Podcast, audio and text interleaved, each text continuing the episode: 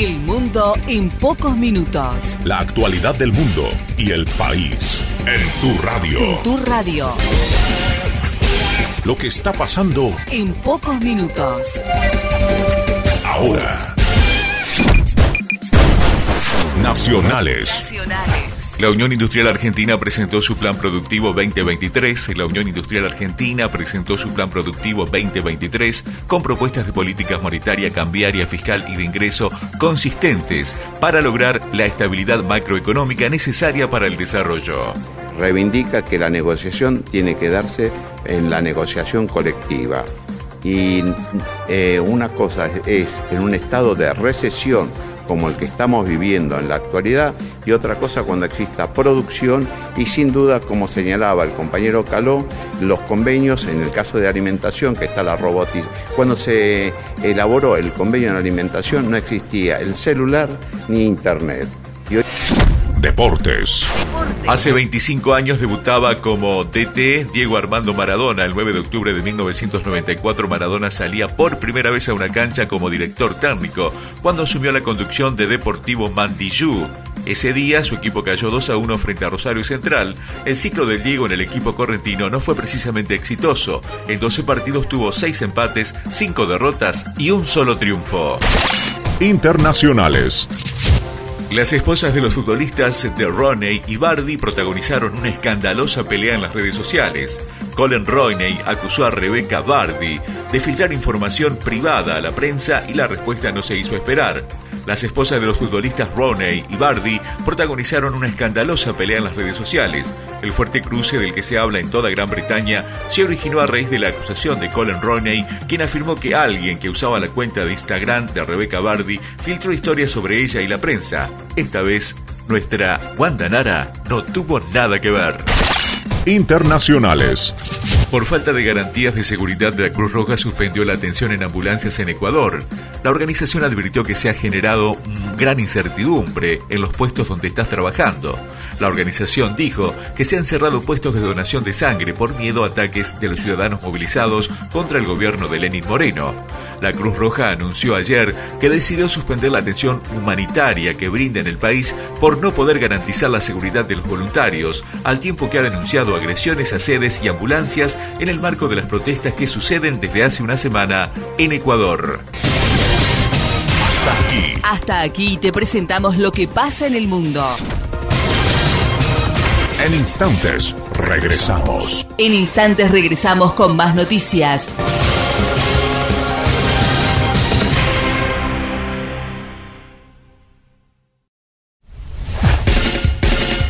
El mundo en pocos minutos. La actualidad del mundo y el país en tu radio. En tu radio.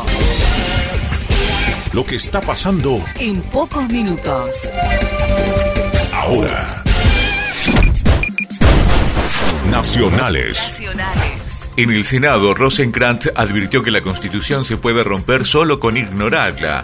El presidente de la Corte Suprema formuló estos conceptos al cerrar el ciclo de conferencias en el Senado al cumplirse 25 años de la reforma constitucional de 1994. El presidente de la Corte Suprema, Carlos Rosenkrantz, advirtió que la Constitución solo se puede romper sin necesidad de cambiarla y para lograr ese objetivo basta con ignorarla, por lo cual alertó que en momentos tan decisivos y confrontativos como el actual, la cultura constitucional tiene una enorme delicadeza y fragilidad. Deportes.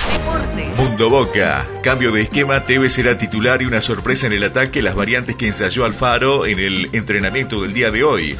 El entrenador Ceney se comenzó a probar el equipo que busca remontar el 0-2 que tiene en contra en las semifinales de la Copa ah, Libertadores de América.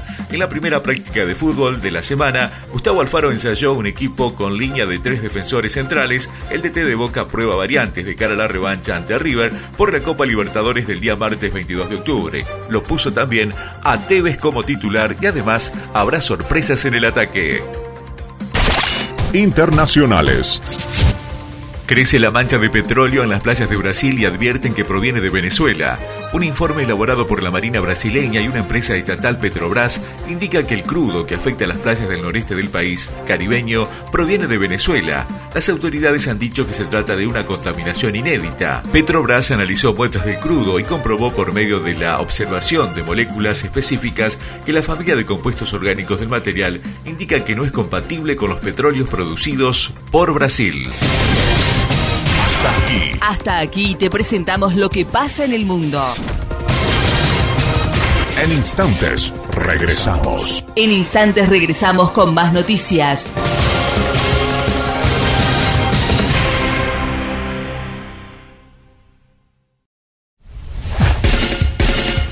El mundo en pocos minutos. La actualidad del mundo y el país en tu radio. En tu radio. Lo que está pasando En pocos minutos. ahora. Nacionales. Nacionales. La Unión Industrial Argentina presentó su agenda productiva 2020-23 a los candidatos presidenciales. La Unión Industrial Argentina, UIA, presentó a los candidatos a presidente su propuesta económica bajo el título Agenda Productiva 2023, en la que fijó una serie de medidas de carácter prioritario y otras de mediano plazo. Esta agenda productiva me gustaría que lo vean con la mente amplia y que sepan que este trabajo se ha hecho con todos los departamentos de la Unión Industrial Argentina y con más de 500 profesionales en todos los, los, rubros y de los sectores. Eh, está para la discusión y es un aporte que estamos haciendo y, y claramente, y lo tenemos que decir, patrióticamente para que la Argentina de una vez por todas pueda salir eh, adelante. Deportes. Mundo Boca. Cambio de esquema, Tevez será titular y una sorpresa en el ataque, las variantes que ensayó Alfaro en el entrenamiento del día de hoy. El entrenador Ceney se comenzó a probar el equipo que busca remontar el 0-2 que tiene en contra en las semifinales de la Copa Libertadores de América. En la primera práctica de fútbol de la semana, Gustavo Alfaro ensayó un equipo con línea de tres defensores centrales. El DT de Boca prueba variantes de cara a la revancha ante River por la Copa Libertadores del día martes 22 de octubre. Lo puso también a Tevez como titular y además habrá sorpresas en el ataque. Internacionales. Por las protestas en Ecuador ya suman 800 los detenidos en el país los manifestantes en Quito y Guayaquil contra la eliminación de los subsidios de los combustibles fueron las que generaron más arrestos por parte de las fuerzas del gobierno de Lenin Moreno. Cerca de 800 personas han sido detenidas en Ecuador desde el pasado jueves cuando estallaron las protestas en contra de la eliminación de los subsidios de combustibles en el marco de acuerdos con el Fondo Monetario Internacional. Hasta aquí. Hasta aquí te presentamos lo que pasa en el mundo. En instantes, regresamos. En instantes regresamos con más noticias.